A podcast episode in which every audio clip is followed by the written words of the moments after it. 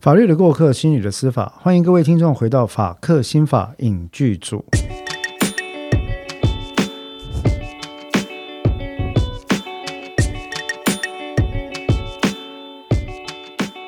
大家好，我是法客心法影剧组的主持人黄兆律师。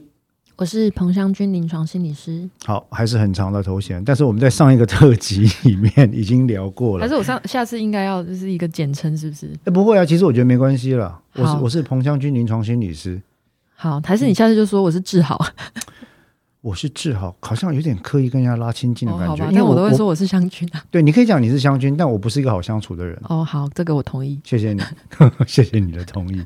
对，但是呃，我我我们上一次其实呃有做一个特辑，我们今天还是特辑啊。其实主要是因为各位听众朋友，你知道我们是一个小众的节目。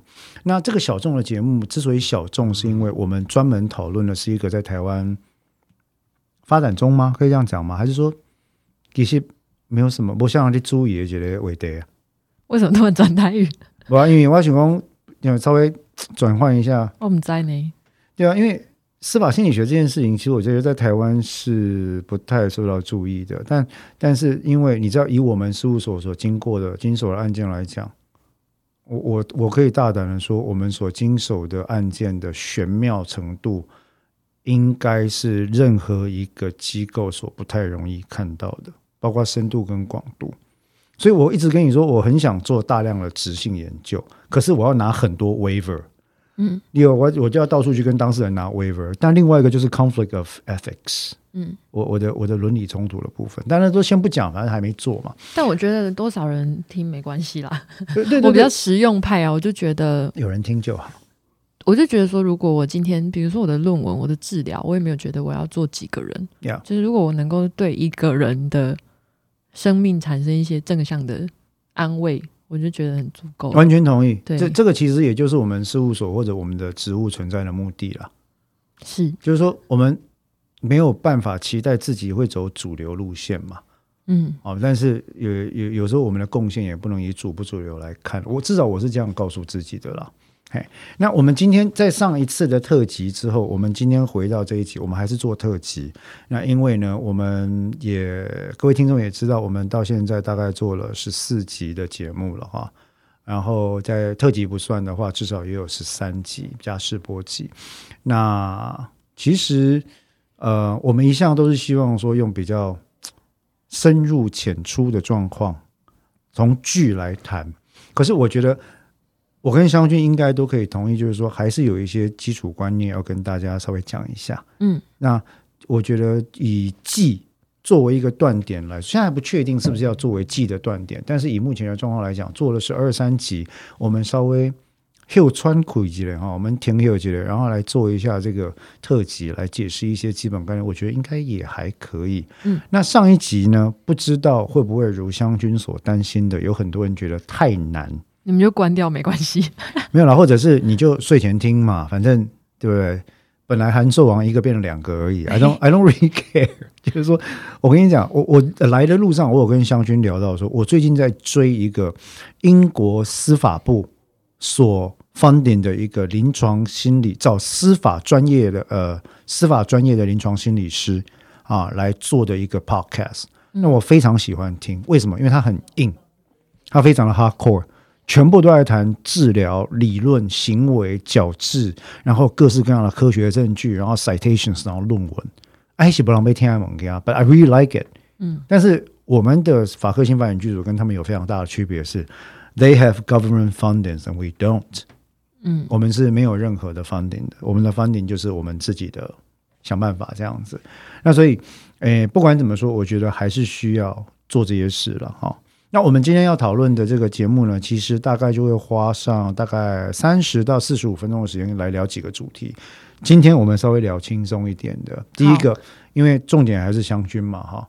我们今天三大主题，第一个呢，还是要看湘君以他临床心理师的身份，在他所看过的呃影视著作里面，描述心理师的群像，他的感受，可以举一些例子哈，包括让你愤怒。如果依照精神动力分析理论的话，让你愤怒的东西也是好东西 啊，包括让你愤怒的的 source 的来源，聊一下哈，这第一个。那第二个可能我们就是要做一些这个呃听众服务啦，就是说到现在为止，其实有过蛮多听众朋友，也没有蛮多，就是有一些听众朋友给我们留言，那也让我们很感动的是，有人赞助，然后有人给我们写了信啊，诉说我们这个节目对他的帮助。那我我们希望让这些听众朋友知道，我们都有听到，我们都有在看，然后基本上。我们会继续做下，基本上 我们会继续做下去。所以这第二大块了。刚刚我第三大块没有？第三大块前面聊过了。No, actually, there is a 第三大块。呃，we're gonna talk about cases that you you've done，就是有一些去世别化之后你所做过玄妙的案例。哦哦，好。哎，我觉得这一块是其他心理师做不到的，没那个机会做到。放放眼望去，一点没有，因为放眼望去，谁接的？案件类型比我们事务所的要离奇，嗯，谁做过解离性人格的？没有到人格啦，没有到人啊，对啊，解离有些类似解离症状的，就是我觉得，但是有可能他们不知道啊，有可能他们有接，但他们不知道。呀，但是涉及同时涉及刑事案件两端要进行处理，我觉得就嗯，就对，好好来，所以我们回到第一个问题哈，我们来问一下湘军临床心理师。你平常是很少看剧，是不是？我看我很少看法律相关的啦，因为我就觉得那是我放松的时间，放过我 啊。这样，你不要把事务所的工作当做压力那么大了。你看，我离开办公室之后，除了教小孩、看闲书、打电动，打电动是我放松的一个好方法。我们知道啊，对。剩下的就是什么看剧，嗯，我很常在看，但是看剧的话，有些时候就会陷入一种。自我虐待的循环，你就会看了这个剧，然后就会屌他说：“啊，这跟现实差这么多，这在演什么？演三小？到底是有没有问过法律顾问？奇怪，为什么写成这个样子？”啊，那近年来好像台剧也开始慢慢有在走法律路线了啦。可是我要回到相信这样，就是说，你所看过的剧里面，对于心理师执行业务的描述，有没有让你印象比较深刻的？你不能讲没有，因为你讲没有，你知道我要问什么？我知道，对，我要先想，就是大部分。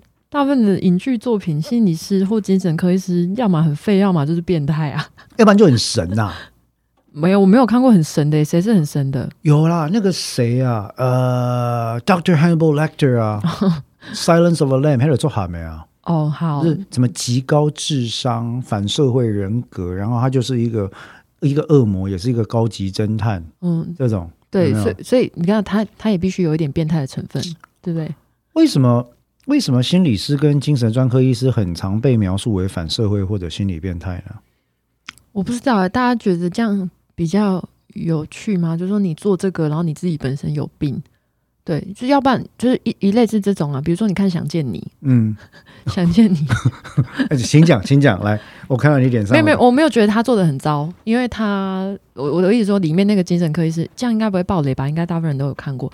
就是他精神科医师后来就是一个蛮变态的角色啊，嗯嗯嗯嗯嗯，然后呃，其他的小丑小丑里面那个有可能不是精神科医师或心理师，他有可能是社工师，嗯哼，对，然后或者是我之前那个是 social worker 哦，应该 social worker，对，或者是其他的电影里面，通常心理师可能都不太了解，就是不是很了解，然后同理心也不是很好，然后。不了解就是个案实际上的状况，因为个案实际上的状况有可能会有点离奇啊，或者是涉及一些鬼啊，还是什么的。对，然后心理师往往都很疏离，嗯哼。然后所以我就想涉及一些鬼，对，因为有一些比如说惊悚片嘛，然后里面可能呃主角里面他他可能有一直在做心理治疗，然后心理师就觉得没有办法理解他这样子。从你刚刚举到这些例子，你有没有发现呢？不管是电影或影视里面的心理师或精神专科医师，常常被拿来跟体制化这件事情绑在一起，对，就是他被 institutionalized，就是说他是体制的代表。对，我们这样开始又文青了啊！各位各位听下这种朋友啊，我你讲体制一组，更容精神精神病院了，对，还才是说什么这这戒治所啦？对，或者是说，因为他是一个接近医师的角色嘛，哎，嗯，所以他就呃，因为很多作品都在讨论可以讲鸡蛋跟高墙嘛，哎，嗯，所以。呃，太文青了，不要讲鸡蛋，你讲白话，什么叫鸡蛋跟高墙啊？就是说，呃，心理师那个角色有可能是规训你的角色，又是规规训，不要讲妇科了，来 拿掉。就是他有可能是站在呃要控制你，哇，这个太要难了，要转变，要改变你，要改变你，而且是我觉符合大家期待，对对跟我的期待。对，谢谢你。不客气。对对对，所以他呃，如果我们要写一个贴近社会底层的的的剧本，那这个心理师的角色或精神科医师的角色，很有可能就是最好是当那个被对抗的人啊。啊哈，嗯嗯嗯，所以这就是为什么你认为好像在很多国内外的作品里面，精神专科医师跟心理师有可能是第一个奠基于他们本身的专业程度跟权威感，嗯，第二个他们跟医疗体系，我们讲的其实是病院了哈，医院这些体制机构的接近程度。嗯，那因为这两个因素，所以他们常常被变成一个体制化的代表对，institution 嘛，因为我们常常讲 institution 这件事情嘛，对对不对？所以要么很腐坏，要么很变态。嗯，变态就是可以很猎奇、很有趣。猎奇这件事情，其实我认为是影视创作一个不可回避的话题、是啊对啊。日后如果有机会，其实我蛮想找那个石原姐来上节目的。吕石原，吕石原编剧，石原姐，你有听？我知道你有在听我们的 podcast，我直接会去找你。有吗？有有有，他说他他说他有在听哦，哈。太好了。对对对，那看看能不能找他跟康仁一起来上节目。但是我我认为其实有一个比较难，因为我近年来在做这些，我们在执行业务哦，湘军也知道，其实真正的心理师执行业务的处境，并没有那么高的权威性或者是体制化的的，它不能被跟体制化画上等号。因为现在就像你上次有讲到的，许多心理师执行业务慢慢变成了所谓的行动化，嗯，什么意思呢？行动化的意思就是我不专属于，很像行动餐车啊，我跑来跑去这样，我都我出去演讲都这样讲、为什么欸。把它讲的那么 low？我是行动心理餐车，对啊，对啊，我出去演讲都说我是行动心理师，就像行动餐车一样跑来跑去。一通电话就到家里，是热呃到不至于啊，不可以这样这太违反那个治疗界限了。OK OK OK，对，就是我不我没有专全职隶属于某个机构，嗯哼嗯，那我可能是自由接案的状态，，OK，这我们叫行动心理师。啊哈，哦，所以所以其实以这样的观点来看，你跟体制化或者机构化的关系，就关联性就会降低嘛。会我呃，我本身就跟体制有点有点脱钩。我很多，对，我之前在在机构内的时候也是会有一点格格不入。为什么？呃，因为你没办法接受主流的观点或者某些观点吗？我觉得很悲伤啦，可以这样讲，就是怎么说？比呃悲伤还要悲伤？怎么说？我觉得，啊我觉得我之前有短暂的在精神疗养院里面工作，嗯当然，精神疗养院里面的所有的医护人员，包含心理师、社工师、都很辛苦，都很辛苦，都很辛。苦。但是他，我我讲的是一个大体制的这个问题，就是说，很多时候治疗不是我心理师面对的是一个一个一个的个人，嗯嗯可是当大家关在一起的时候，又或者是这些人、这些病患，他们可能会影响到社会大众的时候，例如司法案件，嗯。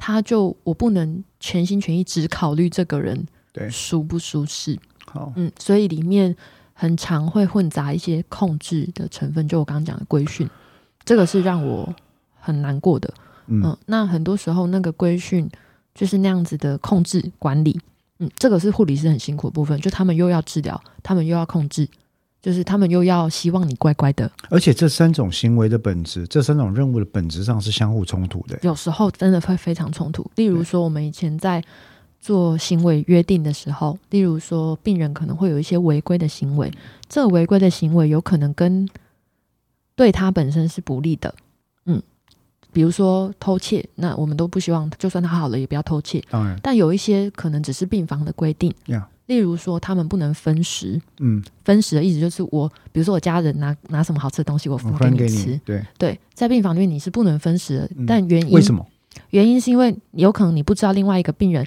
他可能容易？allergic，很容易呛咳，对他可能有过敏，他可能有什么东西不能吃，他可能吃了之后 choking，他可能呛到，这些东西都是危险的，是所以不能分食。可是分食本质上，他们在分食的时候，一定就是一个分享的行为嘛。我想要跟你分享这东西嗯很好吃，你分我一点，我也分你一点。嗯对，所以呃，但是我们在立行为约定的时候，就会告诉他不能分食。那如果你分食的话，你就会我们会需要一起订立什么样的处罚？嗯嗯那这件事情，他就会变得很尴尬，就是你你是一个治疗者的角色，理论上你的东你你所给他的那个介入都应该是为了他好，为了他好，也就是说为了他的社会适应好。嗯嗯可是分时，你想这件事情，如果他是一个会分享的人，他出去他的人际性人际关系会比较好嘛？是可是，在病房里面也会造成我们的困扰。嗯所以如果是我去跟病人讲的话，我就会告诉他，这是病房的规定的原因，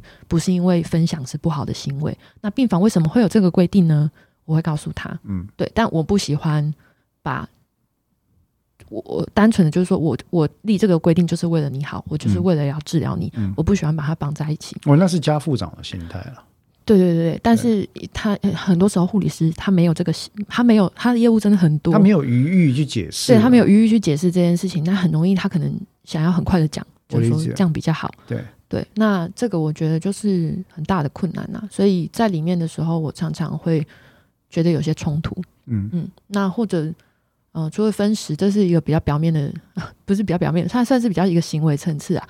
那比如说还有他们的性需求，嗯嗯，如果他们在里面有一些性的碰触，这是一个非常，其实是一个非常重要的问题。可是我认为这个，对不起，我打断了。我认为经脏、肾脏或心脏患者的性需求这件事情，长期以来是被百分之九十九的一般舆论或民众所忽略的。是啊，但是这是他们人权的一部分。对可是很多人完全不能理解你们 quote 这种人 unquote 要有什么性需求，嗯，好像这是一件污秽不堪而邪恶的事情。对，因为大家一一眼看到如果有性相关，你就会觉得污秽嘛。嗯可是我那时候就想说，哇，他在里面关了这么久，那他也是人，他有性需求，他应该怎么办？嗯，那你嗯阻断了他，你说你不能做这些事情，那他到底有什么管道可以做，可以满足他的性需求？好，所以这里面会牵涉到很多机构管理的问题，嗯以以以至于造成跟他们的福祉，就是他们的 well well being 之间的冲突。对对对对，所以在里面的时候，其实我会有蛮多价值观上面的冲击，然后很多东西并不是那么容易可以解决的，因为管理也是重要的嘛。嗯对因为这跟效能有关。对，那但是追根究底来讲，其实这样的机构化或体制化的环境，在你执行这些业务的过程，给你带来的感伤层面是比较大的，嗯，对我来说，精神疗养院是一个比安宁病房还要悲伤的地方。是很悲伤啊，是很悲伤。我很多时候，比如说星期五下班，嗯，然后个案就他们都 对我很好，他们都会很开心的跟我说拜拜这样，嗯然后嗯我个案还会跟我说祝你有个美好的周末我。理解，我转身我不知道该该不该跟他说你也是。我我理解，我真的理解。我在我在 NYU 念书的时候，我在 NYU 现在叫 Laguna Medical Center，那个时候还没有冠名啊，叫 NYU Medical Center。我在他们的 psychiatric ward 里面实习，我跟那老师叫 Elizabeth，她专门是做 schizophrenic 的。然后，当然，他是一个 psychology 的 professor 啦。那他跟另外一个 psychiatrist 精神专科医生合作教我们那门课。我在那边实习的一年里面，其实都在 ward 里面做访谈。嗯，我的自己的体验是，这些 schizophrenic 的患者其实都非常的，当他感受到你对他的信赖之后，他对你基本上是没有隐瞒的嗯，的沟通方式，然后是一片诚意的，对包括他在跟你 share 他的，他在跟你分享他的妄想，他的他的症状，然后他会被外面的人评价为违背伦理守则的念头的时候，他只要知道说，OK，这个人没有要 judge 我，他他对你的信赖是够的，嗯嗯嗯，所以很多时候他们对你的关照或祝福是很真挚的。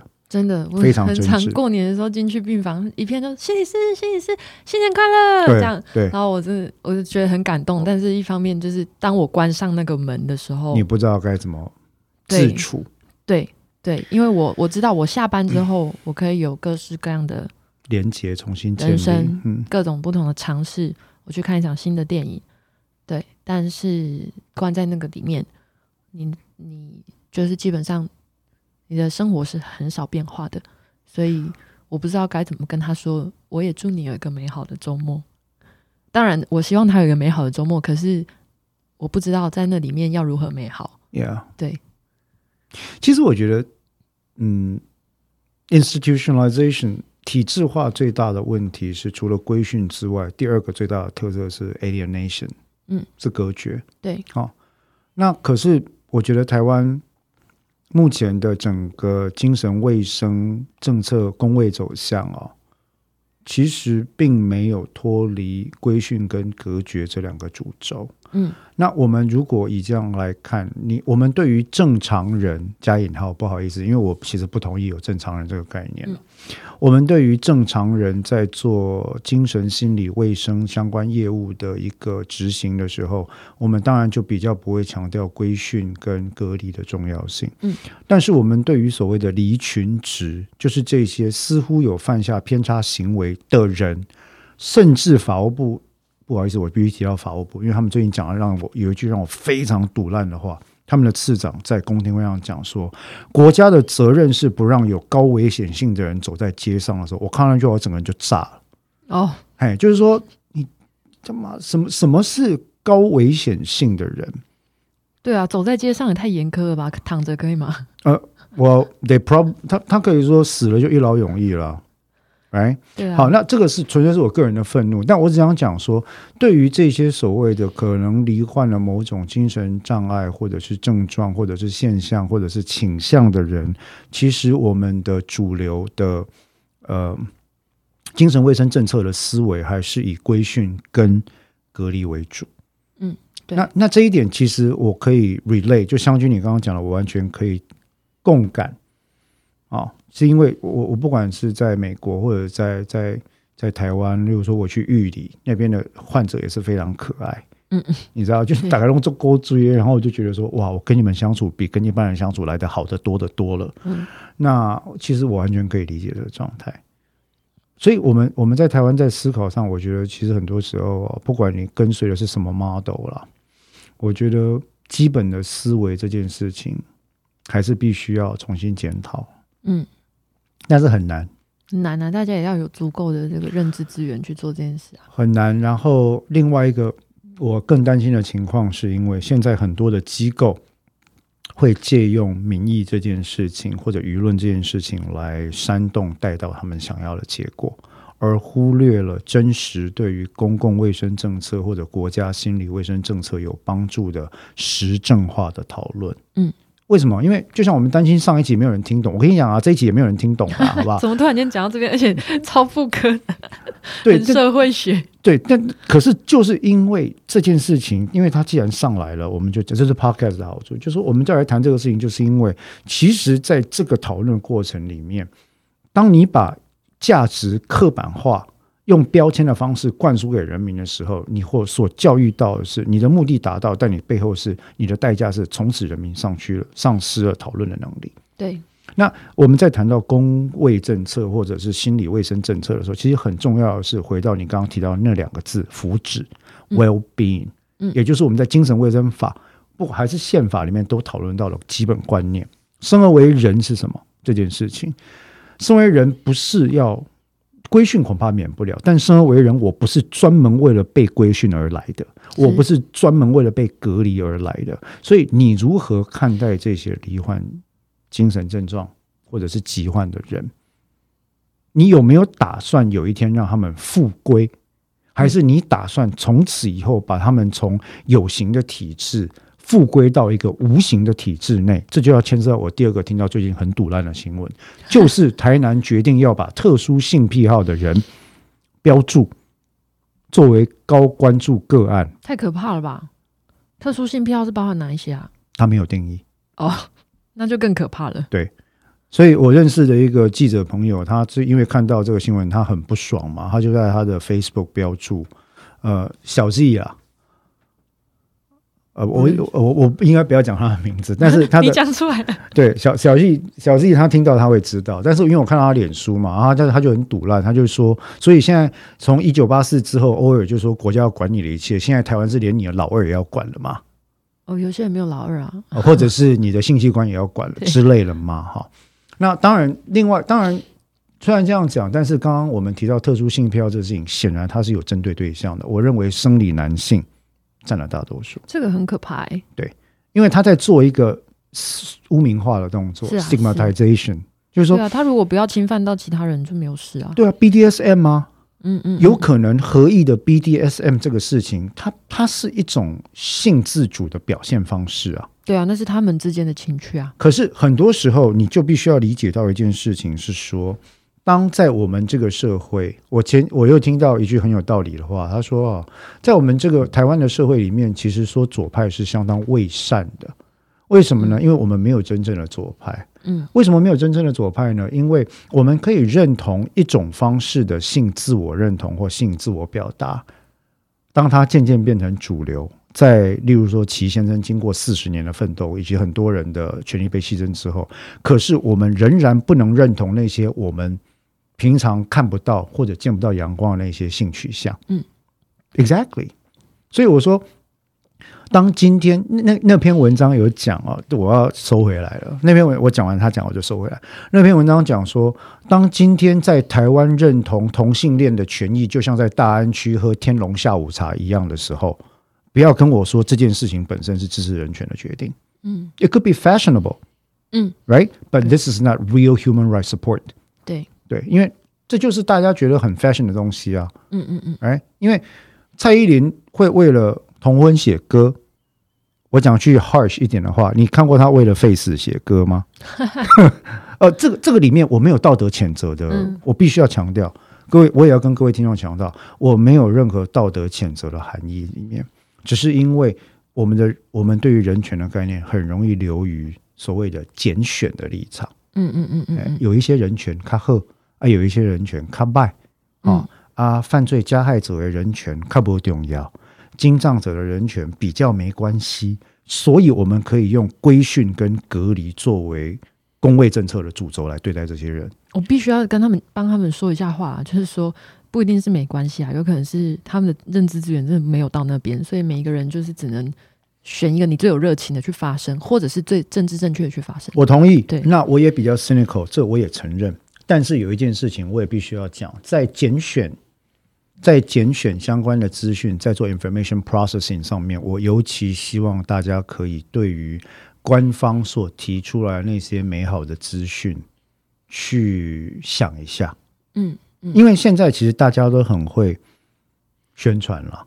嗯，啊，我有预算，我下预算，我做业配，我找小编，我就可以谈的我非常的跟得上潮流。我觉得有时候要看他们 到底。足不足以想象那些人的受苦是什么吧？我我讲这件事情是因为我想到临床心理学会。嗯哼，嗯，临床心理师是一群相对保守的人，我觉得啦，我自己觉得，我不知道我会不会被赞。但是学会到目前为止，呃，最积极的发表声明的议题是婚姻平权。嗯，婚姻平权这个当然完全没有问题，虽然有部分的心理师仍然是反对的。我我很想邀请临床心理学会对教化可能性发表。发表意见可以 但我的意思是说，但其他的社会议题，我们很少看到临床心理师出来。可是，例如我，比如说我自己，我关注很多原民的议题，嗯，传统领域的议题，这些东西会跟他们的心理健康息息相关啊。为什么没有临床心理师出来关注？当然，对啊，所以每一个人，就是说他可以想象的范围，跟他力所能及，他余欲，他有没有这个余欲去？去关心这些事情是很有关系。我同意，嗯，但是我想指出的现象是，为什么那篇讲到说在天龙国喝下午茶这个这个比喻有稍微打动我？这个意思一样的，我不是要做道德高地的谴责，因为没有人有资格这样做。我只是要讲说，现在有点像是说，它是一个，嗯，一个 free ride。你知道我 How do I show that I care？嗯嗯嗯嗯啊，你知道我是平权的，嗯嗯。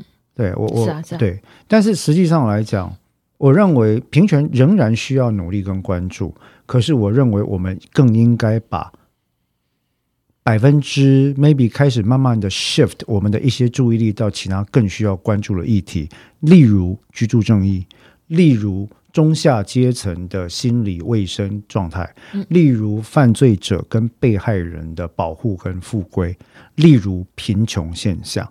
嗯这些事情是更需要被关注的哦。但有我不能说更需要，因为这样大家会不高兴。彼此支持啦，对，you gotta support each other。你你不能说 OK，我我觉得呃某一种人权我可以接受，但那个我不行。这个是有误会的。嗯嗯。好，哇，我们不是说今天要很轻松吗？抱歉。很抱歉，我们违反了我们的诺言。很抱歉，我们违反了我们的诺言哈。好了，所以接下来我们要谈一些轻松的影剧吗？不是，因为法务部太让我生气了。哦，好。潘 Sir，我只要想到，我真的是整个呃，好，我们回来谈影剧哈。好，没关系。是要讲那个我令我很生气的影剧吗？来来讲一下，讲一下。来，这今天要揭露彭湘君临床心理师心中觉得有一点过不去的那个影剧是什么影剧啊？魂球西门。哎，人家其实是新台剧哎。什么叫新台剧？新不是新台币啊，是新台剧。我我这是我一个定义，就是其实你有没有发现，大概近十五年来哈，台剧的剧本制作、结构、导演、影像的呈现，呃，我认为在叙事手法上是有大幅度的长进的。我我自己觉得台剧蛮好看的。嘿，我我自己觉得大幅度了，别人是不是这样想我不知道，因为我也不是什么专门的影评。可是我觉得其实精进很多。是啊，包括议题。魂球西门，其实我自己那个时候稍微在看的时候，我认为他有试着要做一些什么。什么？好，湘君，你认为 愤怒外露？湘君，你认为他有试着要做什么？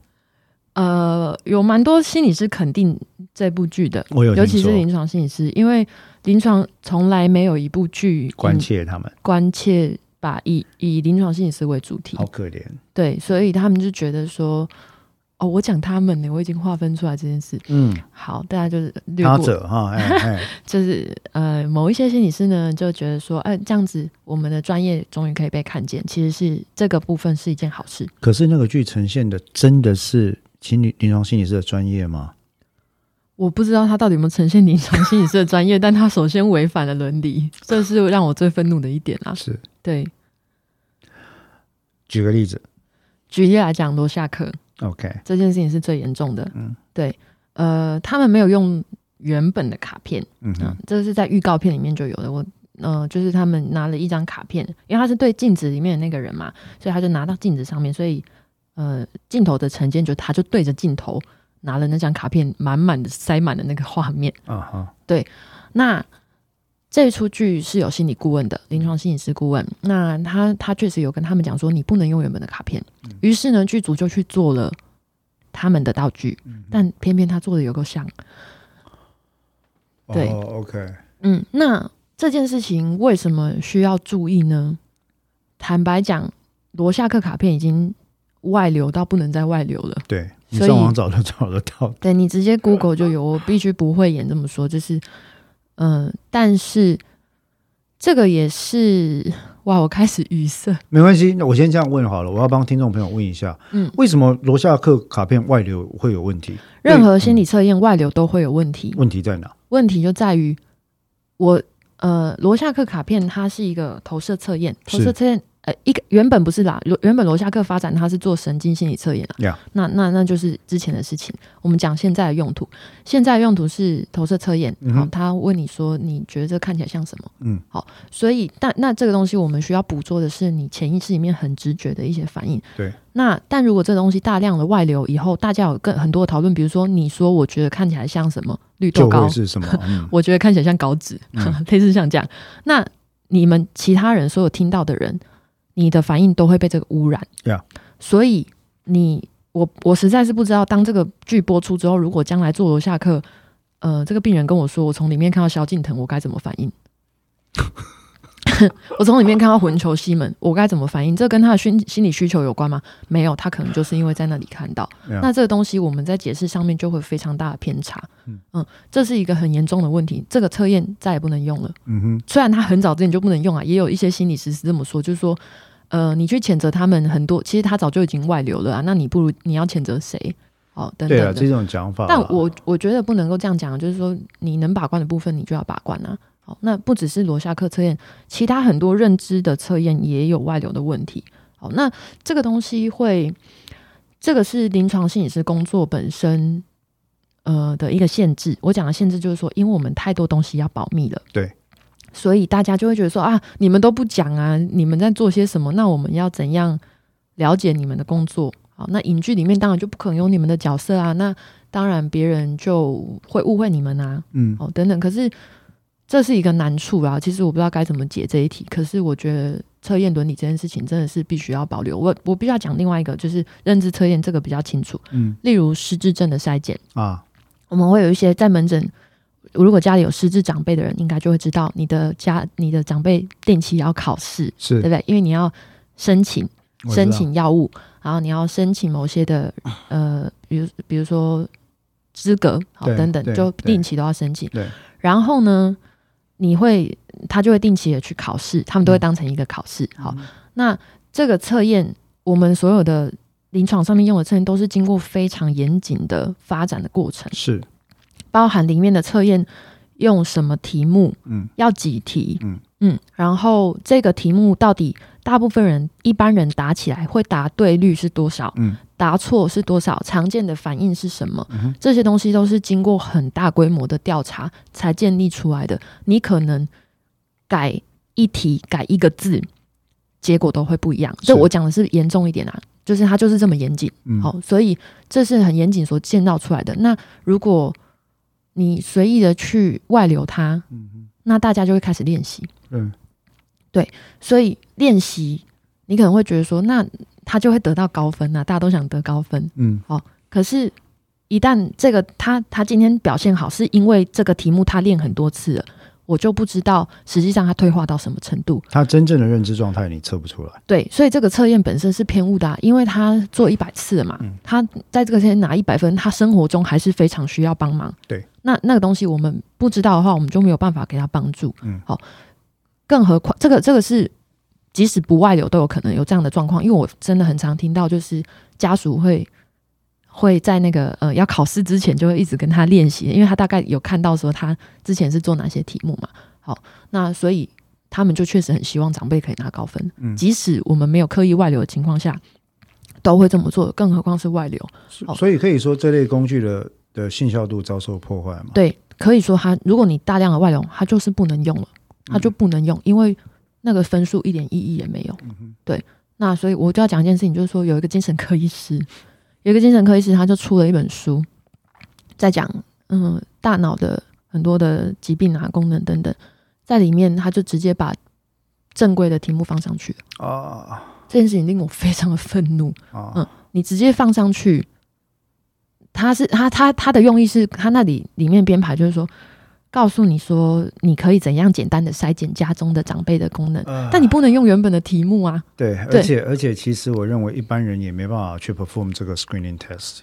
对啊，对啊，会会有一些就是过程中我们还有一些很很多需要注意的部分。好，然后他回答什么样的东西，你要不要给他帮忙？嗯例如说，比如说智力测验，他回答了某个题目，我们可能呃，他回答了某个答案，有些答案是我可以给他进一步写作，有些是不行的，这些都规定的很清楚。嗯那那我们的参考标准都是在这些很严谨的状况底下发展出来，我才可以去参考那个分数。每一个横件都有一个参考手册或工作手册嘛？对对对啊，那个那个是非常很多很多细节都包含在里面的。那那那个精神科医师所出的那本书，直接放进这件事情，他不止出书哦，他还做了投影片放在网络上，嗯，然后里面确切就是测验的题目，啊，嗯，这件事情其实是非常严重的，嗯，呃，因为大家就会拿那东西去练习。对，那你家的长辈如果他真的开始退化，但他在测验里面拿到一百分，呃，不那个满分不是一百，是三十，就是他拿到了满分。那又怎样呢？就是实际上，你其实在阻断他得到医疗帮助的路。确实。对啊，所以这是很严重的问题，所以其实这涉及到伦理问题，对不对？这是严重的伦理的问题。所以你刚刚提到魂球西门的时候，为什么会露出咬牙切齿的表情？就是因为它涉及到伦理问题这件事。对，伦理在我心中是不能突破的线。对，我同意，但是我认为这是另外一个接下来我要讲的问题，就是说，其实我觉得这一点对于影视创作者来讲啊，他们会觉得很难理解，对，两难。第一难是他没办法真正进入你们的领域，所以他不能理解伦理的重要性有到这个地步吗？我只是弄一张照片是会怎样？你戏剧一定要有戏剧化的点吗？我总不能照你们这些无聊心理师的无聊人生来呈现嘛？是啊，他也很难做田野。对他，他其实很难田野。那第二个就是我们刚刚讲啊，就是说他一定要有爆点。那这些爆点要有一些看起来很炫的工具，嗯，哎，自始自以前到现在，我觉得最明显的这种戏剧创作，就是说他一定要把主角的某种怪癖某种行为、某种穿着或者某种言语上的缺陷拿来跟这个主角相连接，作为一个 symbol。我举一个例子，像我很喜欢以前东野圭吾所创造的那个汤川学啊，就是伽利略侦探系列。嗯，可是呢，看看了日剧之后，我就觉得福山雅治把整个剧毁掉了。为什么呢？其实不是他毁的，是那个剧组毁的，因为他里面演的那个汤川学那个教授，帝国工业大学那个教授哈，在原著里面其实是一个类似，我认为是高智商，但是有点冷漠。我觉得其实是模仿福尔摩斯的角色的设定，可是把他带到日剧里面呢，他就是。我想到了一件一个事情，他就要把整个桌上的东西都扫掉，开始写一堆完全无关紧要，他们不是在写三角的计算式，你知道吗？只为了解答一个问题。然后我就觉得说，妈，这超扯！这到底在写什么？就是人的思考方式不是这样的。嗯你为什么设定都要把一切柯南化呢？可是这就是日剧的窠臼。嗯，那从那个例子，我想讲的是说，其实我觉得我我我刚刚完全听懂你的重点，我也觉得伦理很重要。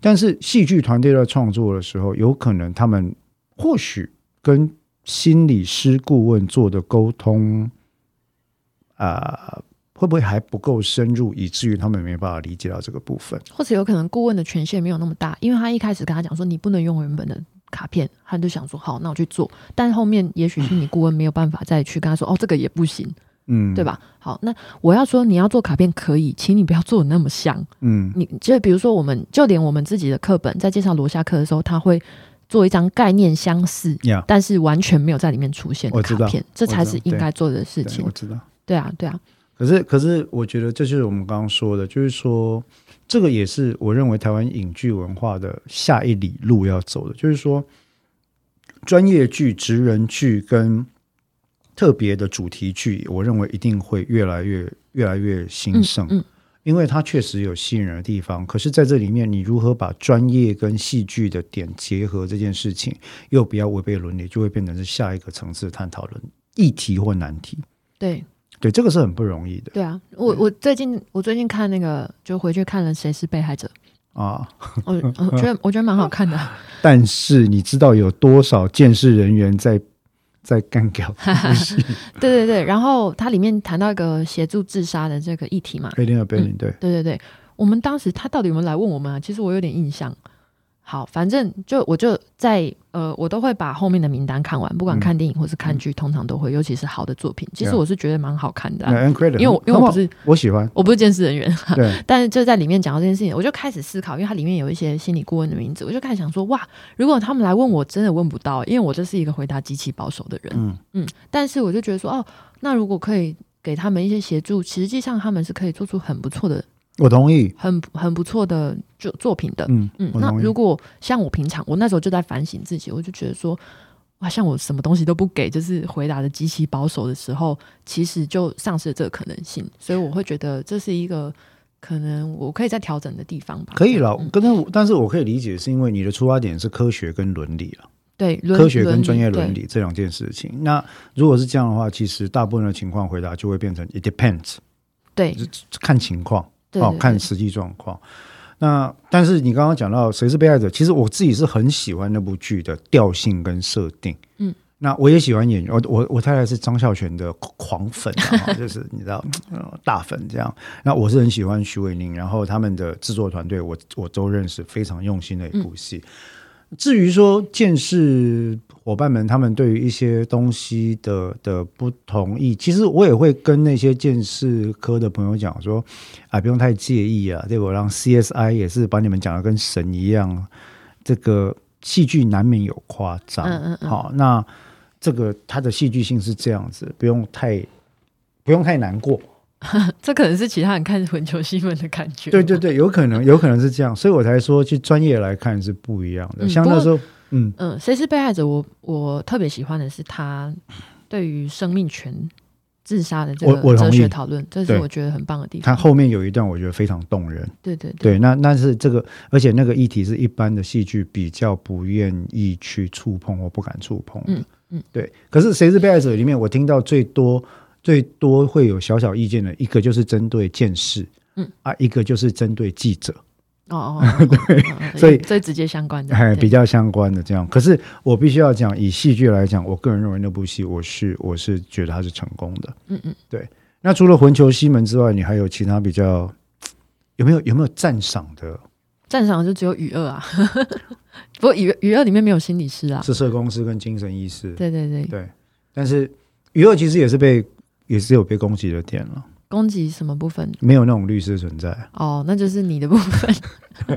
那第一个，那第二个，其实那个时候有一个有一个呃，有时候我觉得法律界的朋友有时候有一些坚持啊，我这样讲，例如说里面语二的时候，那个时候啊，呃，你知道康仁来跟我们的庭嘛？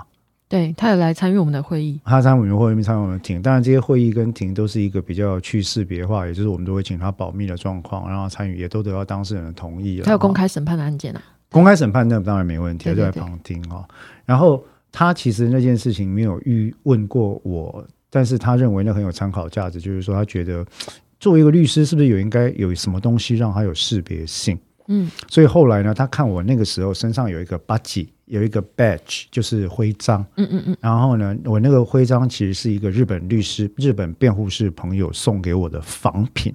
哦哦哦，啊，仿品，就是说，因为我当然也可以去日本登录外国辩护士，然后花三万块去换一个八级，对不对？但是我说我目前就没有打算要在日本执业嘛，哈嗯嗯然后他就说，哎，上次我去找他去东京辩护师工会找他聊，他说，哎，我们有一个仿品给你做纪念，因为我没有真的给你，他们是他们是按照人的嘛。然后后来我就很高兴，我就有时候会带这样子，然后。康仁看到，其实后来就觉得，哎，那个那个，他就跟局长讲说，他觉得那个主意不错，然后你说那个配件是不是？哎，那个那个小小的徽章，呃，那个很漂亮，那个很长得像核果子，对对对，而且我觉得日本日本人设计的东西有一种隽永、嗯嗯嗯跟一种很漂亮，很绵长的意蕴在里面。对对我很喜欢他的辩护式的徽章。那康仁那时候看到之后，可能就是说，哎，他觉得这是不错的主意，然后剧组也同意，后来他们就自己去找了类似的仿品去戴。那这个事情其实，在律师界就被就被批评的很凶，就是说为什么台湾辩护士戴日本辩护士的徽章？哎呦，拜托我，其实其实也就是一个 就是一个他意外，这个意外，然后他看到了，然后他们剧组就觉得说这也是一个有趣的点啦。但是其实这真的是小事了哈。那不管怎么讲，这算是一个无头公案。我在这边这这么多年之后，我觉得就稍微解释一下也就算了，因为没什么。现在我们自己事务所做了一个我认为非常棒的徽章，告现在是要推销，不比日本的还哎，我们也是纯银的啊，然后外面也是镀金的。我觉得那个我们的事务所那徽章比日本的还要屌，但是没关系，因为因为日本的徽章还是很棒了。嗯嗯那不管我们回来，我们回来，所以心理师的节目你没有再看过其他的吗？我没有看过诶，真的是没有，很少。哎、我我真的是要鼓励一下我们台湾的那个电影跟那个什么呃影视创作团队哦，可以来找湘君谈一下啊、但是找你好像问我什么都问不出来，我尽量啦。你可不可以去识别化一下？哈，你说个案吗？对我们一定不能谈个案啊！我呃跟你讲，会有一些个案共通的状况 状况啊。，对，我们可以谈通案啊，对我只能说，我们可以虚构故事啊，嗯，我们可以谈国外的案例啊。应该说，我可以讲很多个案共同的状况之类的。对，但是我们的工作相对，如果我讲的很严谨，就没有那么有趣。但如果我应该这样讲，如果贵剧组 在这边喊话，如果贵剧组想要尽量就是正确的概念，伦理的底线，你希望不要对其他需要帮助的人产生一些影响额，外的副作用、不好的副作用，可以来问我。我觉得可以了，因为湘军是很严，其实我们事务所大致上来讲都是很严谨在看待这些问问题了，嗯，所以我们一定是不谈，几乎是不谈个案，除非得到当事人明示的同意，对，或者他是很多个案共同的状况就可以。对。对对那，我觉得比较好的情况，但是我认为哦，其实这种专业剧或者涉及个案的剧，在日后会有需，它会如雨后春笋一般的大量产生，所以我们也不能够去避免这个事情。我觉得比较好的 IP 制作方式是，呃，找到好的顾问，在坚守伦理的情况底下，把资讯做所有去识别化的设计之后，参考国外公开的个案来做改变。嗯嗯嗯，因为基本上来讲，这就是你知道，完全是合情合理的做法。或者它可以是一个呃底线的把关呐、Yeah 对对对对这个很有什么部分是需要调整的？这个很重要。好，那希望之后会有更多跟司法心理学有关的好剧了哈。好的，那接下来我们今天最后一个部分是这样，因为我们讲到说要做这个听众听众口播了哈，那我们其实就要大概来回应一下过去到现在对我们这个法克新法影剧组相关的留言了。那这些留言呢，其实都我们大部分都是来敲碗的哈。所谓的敲碗的意思就是说。呃，有要专门要来捧场的啦，试播集要来捧场的啦，哈，然后有说我们可能这个声音方面的瑕疵跟品质要做反应的，这些我们都非常感谢，我们都有大概做反应哈，呃，又都有做调整。然后呢，其实这里面有一个听众朋友的来信特别让我感动的，其实我那时候看我也我是，可是我很容易哭了哈，但是。我也很感动，我也有看到。我很感动这封信，那我想要念出来一下。我希望我知道这位播客伙伴呃有在听我们的播客，那我想要把这封信在节目上念出来。我相信呃应该是没有违背你的初衷哦。那这封信来自在八月的时候，很不好意思，我们到现在做，是因为我们本来就有我们的 schedule 了。嗯，在八月的时候呢，呃，上面署名是 day twenty eight，第二十八天。他在他在某个机构里的第二十八天哈，那他是说来自呃某一个病房的播客朋友啊，那他也讲了他的年纪，那他讲他的信是这样，他说：“ 艾，志豪律师，很荣幸能成为法克呃新法影剧组的播客朋友。那此时正好我人呢在住院期间哈，从七月中旬开始。”那在入住了十多天之后，终于有了权限，可以拿回自己的手机来使用哈。那打开最新的集数，也听到了湘军心理师的加入啊，真是非常的开心。呃，这封信呢，其实 他基本上来讲，可能就是他有些道歉说，可能内容叙事混乱，错字连篇，文字潦草，请我们见谅啊。我那我必须要讲，你完全不用请我们见谅。啊，那这个完全不是个问题，呃，但是我总觉得写信给你必须是在晚上啊，我们这吃饭跟睡前的药熄灯之后，最后一段有灯光用的时间，我希望在这样子一个书写当中去去迎接睡眠的来临了哈。那接下来是他想给我们的听众回馈，他说他非常非常的喜欢第四集，我们用 鬼灭之刃。来谈修复式正义跟被害人的概念，在病房仅有使用三 C 的时间之内，我听了两次，甚至做了笔记。除此之外呢，我还威逼我的室友，一位将满而未满十八岁的十七岁少女，一定要听这一集。那我呃也要求她下载这个 Podcast 哦，那加入选单啊，那。By the way，这位十七岁少女与我相谈，我们的性情、个性是一拍即合啊。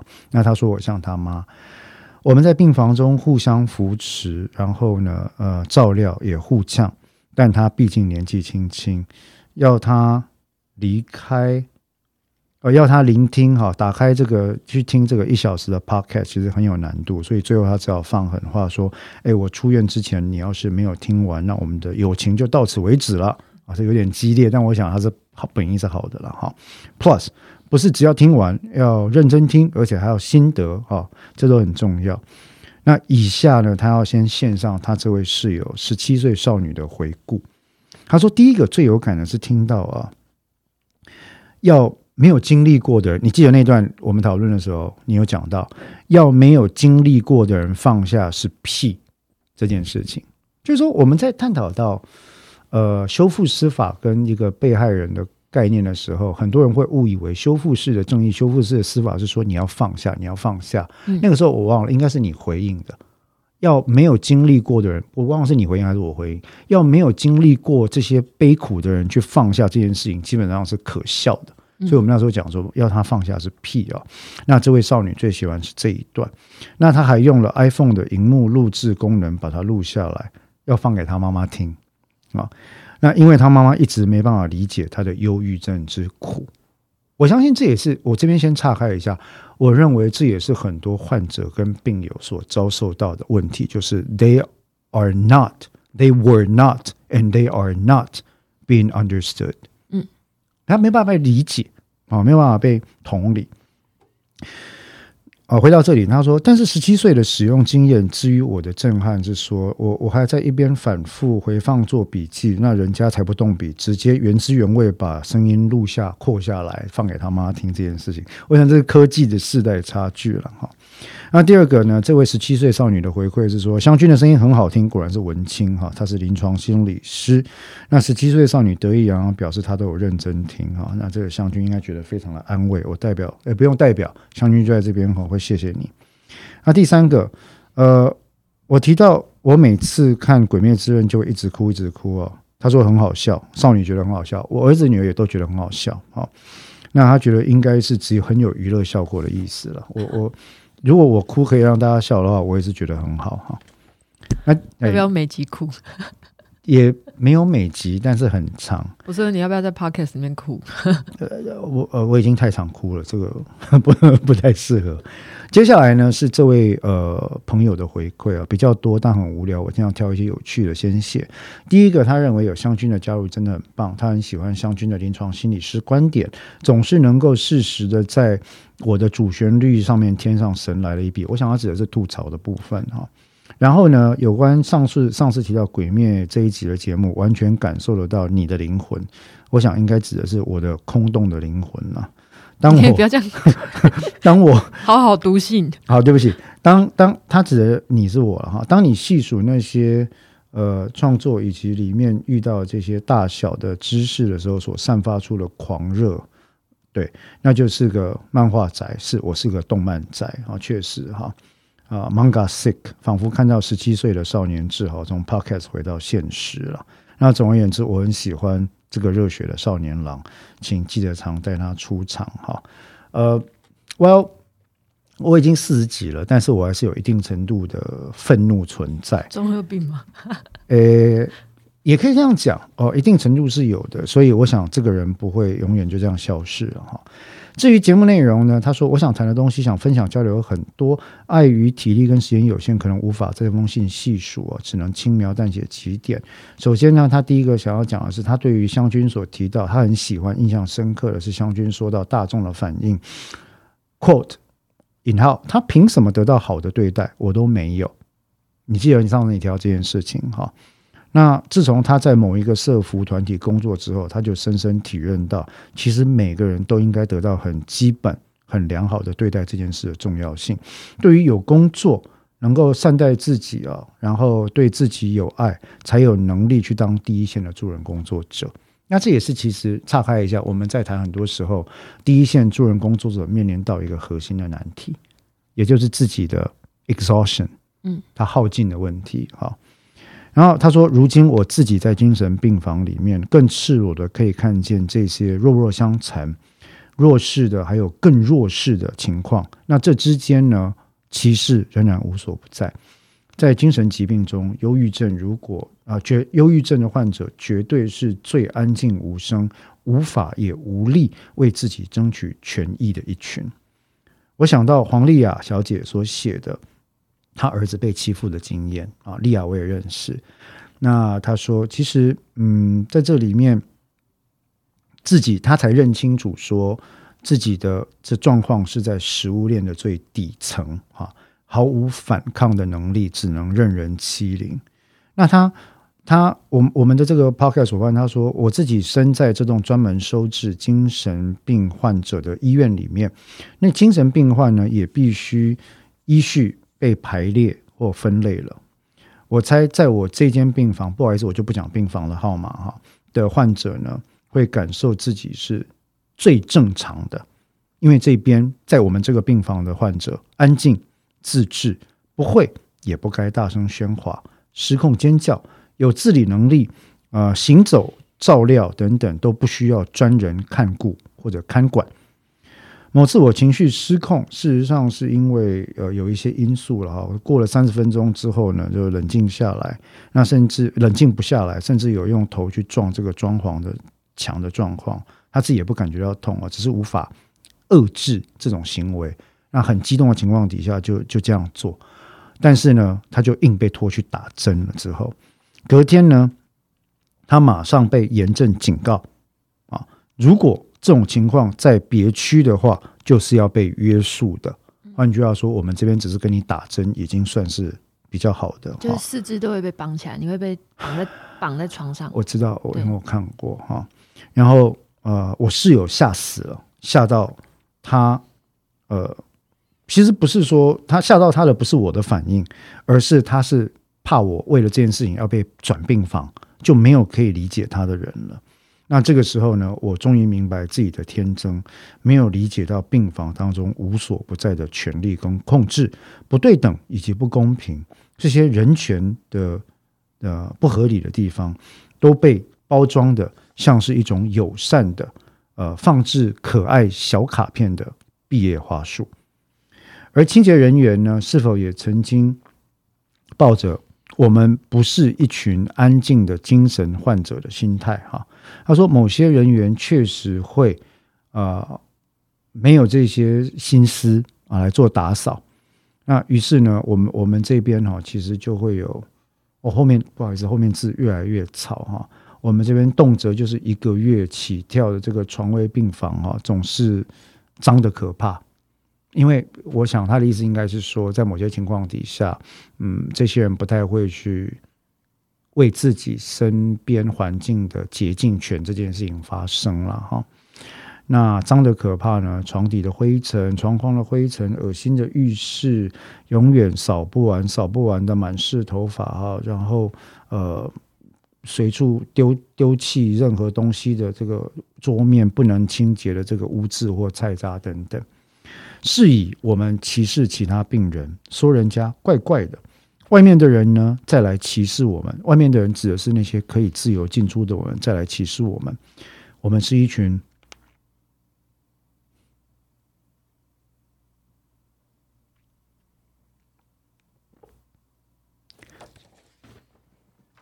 我要把它读完吗？你把它读完。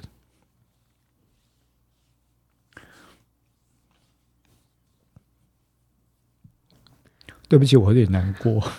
是以我们歧视其他人，说人家怪怪的，外面的人自由进出的，呃，自由进出者在歧视我们。我们是一群不需要被认真对待的精神病人，也怪怪的。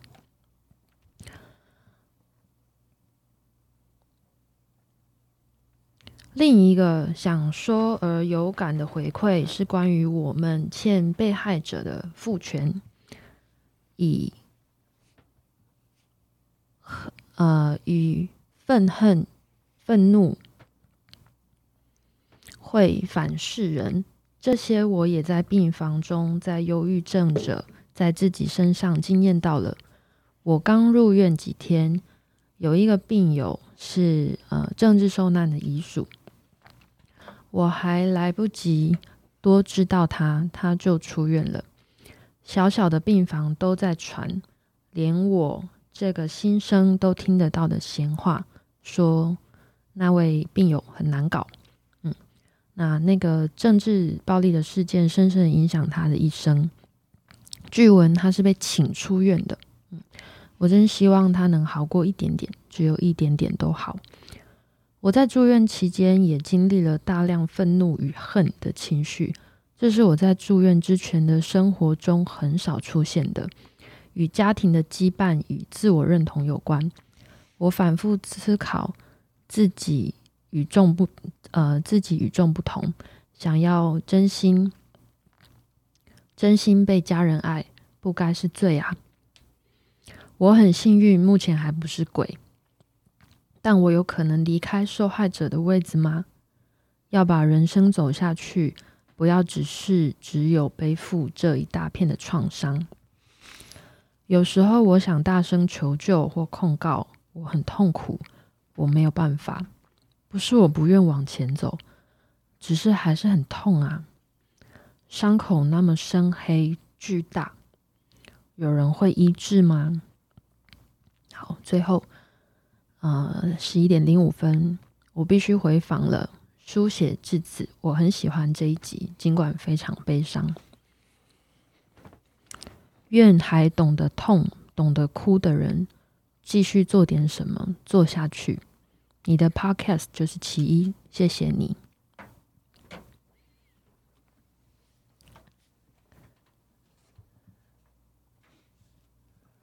好，当时我看完这这封信的时候，因为是寄到我们事务所，所以我也有看到。然后真的很感谢这位听众。然后呃，虽然到后面我们念的有点慢，但是请你不要介意呃字迹的部分，我能够我们都能够感受到呃你在里面的真心，嗯。